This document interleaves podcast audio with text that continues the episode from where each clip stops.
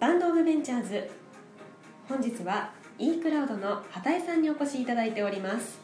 パーソナリティは引き続きビジネスタレントの田原がお送りいたします。さあそれではまだまだお伺いしていきたいと思います。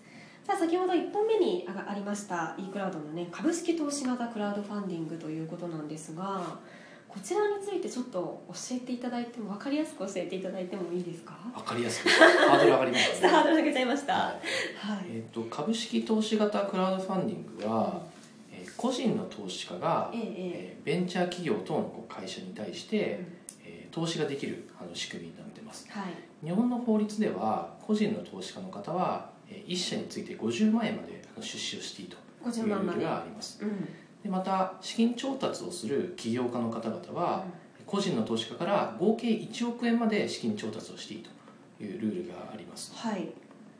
個人の投資家側ですね。そうですね、はい。でまあ50万円でえっと200人から合計1億円を集めるというようなことを最高額としたあのはい。プラットフォームという形になっています、うんうんうん。これがまあルールとして。そうですね。これがルールですね。あるわはい。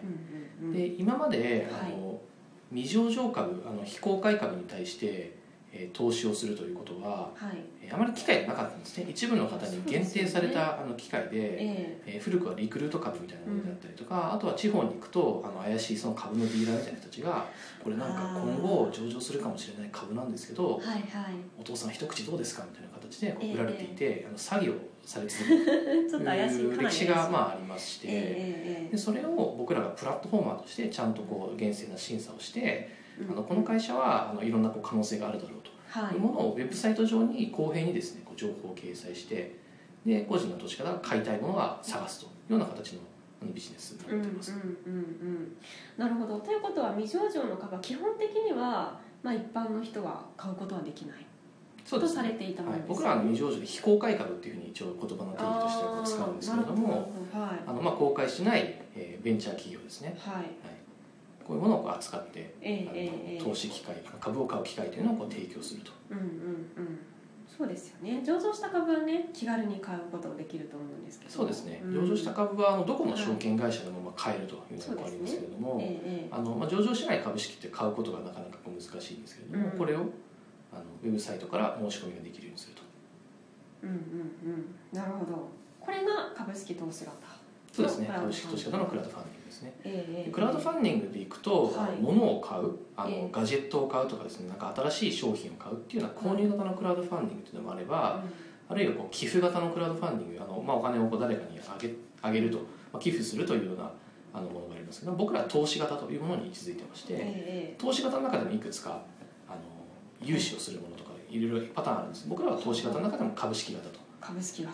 そうですねいっぱいあるんですねじゃあ。いっぱいあります。ね 僕らの累計でとそうなんだ6個ありましてその中の1個が株式型であるというところですね、はい。えなんで株式型にしたんですか？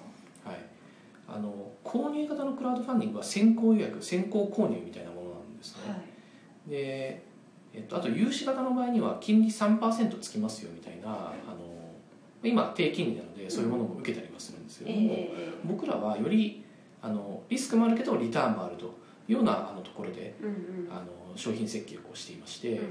あのよりその、まあ、面白みがあるんじゃないかというふうにあの思っていますね。なるほど。リスクもあればリターンもあるからどうなるかわかんないと。そこがね面白いというか。そうですね。他のものに比べるとハイリスクハイリターンですね。ああ、はい。そうなんですね、はい。なるほど。はあ、はあはあはあ、で株式型でいったわけですね。そうですね。はいそっかこれ実際に皆さんが非公開株ですか？はい、そうですにね。投資をすることができるのっていつぐらいからになるとか？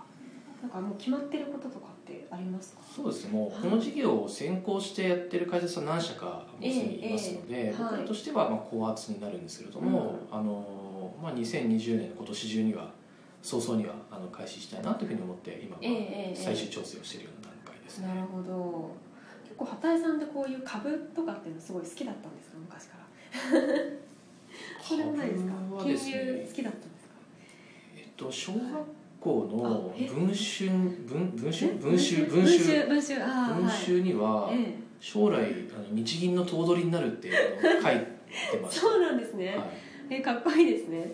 日銀の頭取小学生が言うものなんですねなんか知らないあ銀行の中で一番偉いの日銀だって全然あの仕組み違いますけど、ええええええだったらはいって思って、はい。そうい。うのを書いた記憶がありますなるほど。しかも頭取っていう。そうですね。その後 IT ビジネスの世界に結局社会人でいました。ので、はいはいはい。全然違うところにいましたけど、ええええええ。結果的にいろいろつながってくるんだなっていうのは、ああえでも今、はそしたらね日銀の頭取みたいな感じになるんじゃないですか？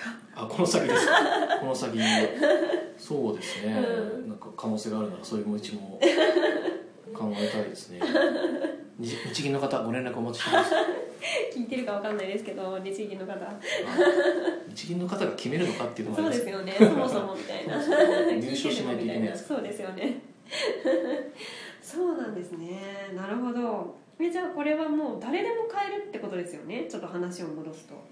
えと正確に言うと誰でもではなくて、ええあの一定のその金融資産がある方が、はい。えっとその非公開株を買うというものになっています。でその理由というのは、はい、えっと、その株を買ってすぐに売却できるわけじゃないですね。うん。3年とか5年とか長ければ10年20年というスパンでその会社の株主となって会社を支える応援してもらう必要がありますので、えあの短期的なそのトレード目的であの入るっていう性質のプラットフォームではないので、えうん。僕らの審査上も一定の金融資産をお持ちの方に入っていただくという形に、しますうんなるほどなるほど、まあじゃあそういった条件はありながらそうですねまあ、大企業の方々であったりとか外資系の方とかそうい。うような一定のその金融資産をお持ちの方ええ。から普段からその株式を少しあのトレードしているような方々っていうのははい十分に僕らから見ると金融資産がやっぱありますので、そういう方々はもう一般的にターゲットですね、ん。はい。そうなんですね、まあ、短期じゃなくて割と長期で保有したいみたいな、まあ、結構投資の基本的なことですかね。そうですね、うん。まあ、長期分散積み立てみたいな投資の中でもあのよく何度も聞かれますそうですね。はい。ど、どちらかというとそちらのそどちらかというともうか完全にそちらですね。そちらのカテゴリーでうん。一部、はい。あの資産クラスとして、うんうんうん。えーベンチャー株やってみるっていうのも面白いんじゃないかなっていうふうに思ってます。しそういうのを提唱したいなっていうふうには思っています。あそうなんですね。なんか割と短期間でなのかなとちょっと私感覚的に思ってたんですけど株の短期でいうとやっぱデイトレードとか FX とかでいうと本当に秒単位とか秒以下の単位でトレードしてるのがそちらのデイトレードの世界ですので、はいそうなるとそのサラリーマンそうなんですよ。うん。張り付かなきゃいけないんですよね、えでそうなっちゃうとトイレだったりとか、うん。あのなんだろう移動中とかもあの株とか FX ばっかりやってる、えはい。あの仕事が手につかない、そうなんですよね。僕自身その社会人の最初の方の時、うん。まあ、営業やってた時に、はい。営業の達成インセンティブよりも、はいあの全然 FX のインセンティブの方がでかいやと思って俺何のために働いてるんだろうって思って、ええ。まあ、トイレで FX とかやってたやって時がありたんで。すますのでね。今だから言えるあ今だねそうです。ね、はい。そうですよね。そそれに比べうなるちゃうのは結構社会人としてはそのいろんなアセットとか自分へのその、うんなんでしょういろんなはい。勉強の時間とか足りなくなっちゃうのはよくないと思っていて、まあ遊びで一部やるのはいいと思いますけど、うんはい。だったらい。未上場のこう非公開のこう株式に対してうん。投資をしてもらって、まあ、あと忘れてもらって。うん。あとは置いておくあとは置いておく。忘れた頃に利益が出てるかなみたいな。ああいうものが楽しみとしてあってもいいのかなと。ええええええ。なるほど。これあれですよね。その投資する側はそういうモチベーションと投資される側というか、まあ、ベンチャー側というのはモチベーション的にはどういう方にあのなんていうんですかねこれ使ってもらいたいみたいなそういうのってありますか？